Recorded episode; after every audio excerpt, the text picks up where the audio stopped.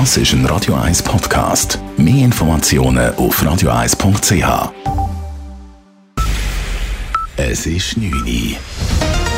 Radio 1, der Tag in 3 Minuten. Mit der Elena Wagen. Der Corona-Impfstoffhersteller Moderna zieht seinen Konkurrenten Pfizer BioNTech vor Gericht.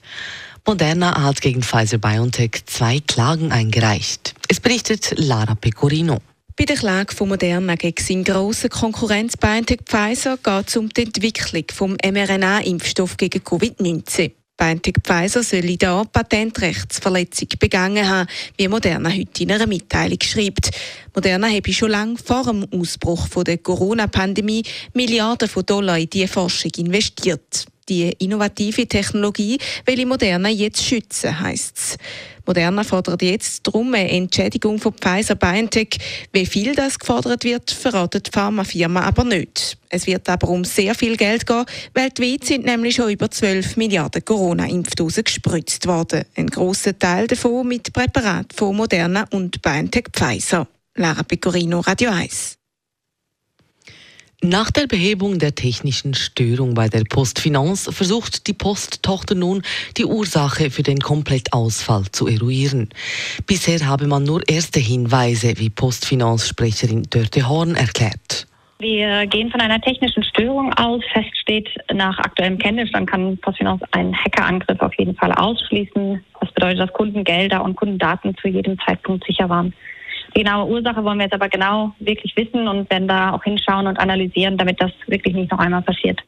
Fast 24 Stunden lang war das Zahlen mit der Postfinanzkarte seit gestern am späten Nachmittag teilweise komplett unterbrochen. Auch die Bezahl-App Twint funktionierte nicht. Über die Höhe des in diesen Stunden entstandenen Schadens gibt die Postfinanz keine Auskunft. Die SVP dürfte nach den Wahlen im nächsten Jahr die mit Abstand stärkste Partei im Bundeshaus bleiben. Würde heute gewählt, würde die SVP laut einer repräsentativen Tamedia-Umfrage einen Wähleranteil von knapp 26 Prozent erreichen. Dahinter würde Stand jetzt die FDP folgen, welche die SP mit 16,4 Prozent um 0,2 Prozentpunkte überholen würde. Ebenfalls deutlich zulegen können laut Umfrage die Grünliberalen. Größte Verlierer wären die Sieger der Wahlen 2019, die Grünen.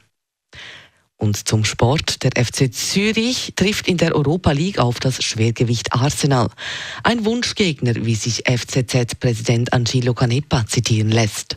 Neben Arsenal wurde der Schweizer Meister heute der Gruppe mit PSV Eindhoven und Bodø Glimt zugelost. Und zum Formel 1. Alfa Romeo wird seine Formel 1 Partnerschaft mit dem Zürcher Rennstall sauber beenden. Das hat der italienische Hersteller heute bekannt gegeben. Kurz zuvor hatte Audi seine Pläne für den Einstieg in die Formel 1 zur Saison 2026 offiziell bekannt gegeben. Es wird erwartet, dass der deutsche Autobauer dafür in Kürze die Mehrheit der Anteile beim Hinwiedler Sauber Rennstall übernimmt. Radio 1 Wetter. Es bleibt eine gewittrige und auch immer wieder mal nasse Nacht. Die Temperatur geht bis zum Morgen hier auf 16 Grad runter. Morgen ist es dann auch nicht ganz so wirklich schön. Es hat immer wieder mal Sonne, aber auch immer wieder Wolken und Regen. Temperaturen die sind morgen je nach Sonnenanteil zwischen 22 und 25 Grad. Das war der Tag in drei Minuten. P. Weber's Friday Night Clubbing Show. Das ist ein Radio 1 Podcast. Mehr Informationen auf radio1.ch.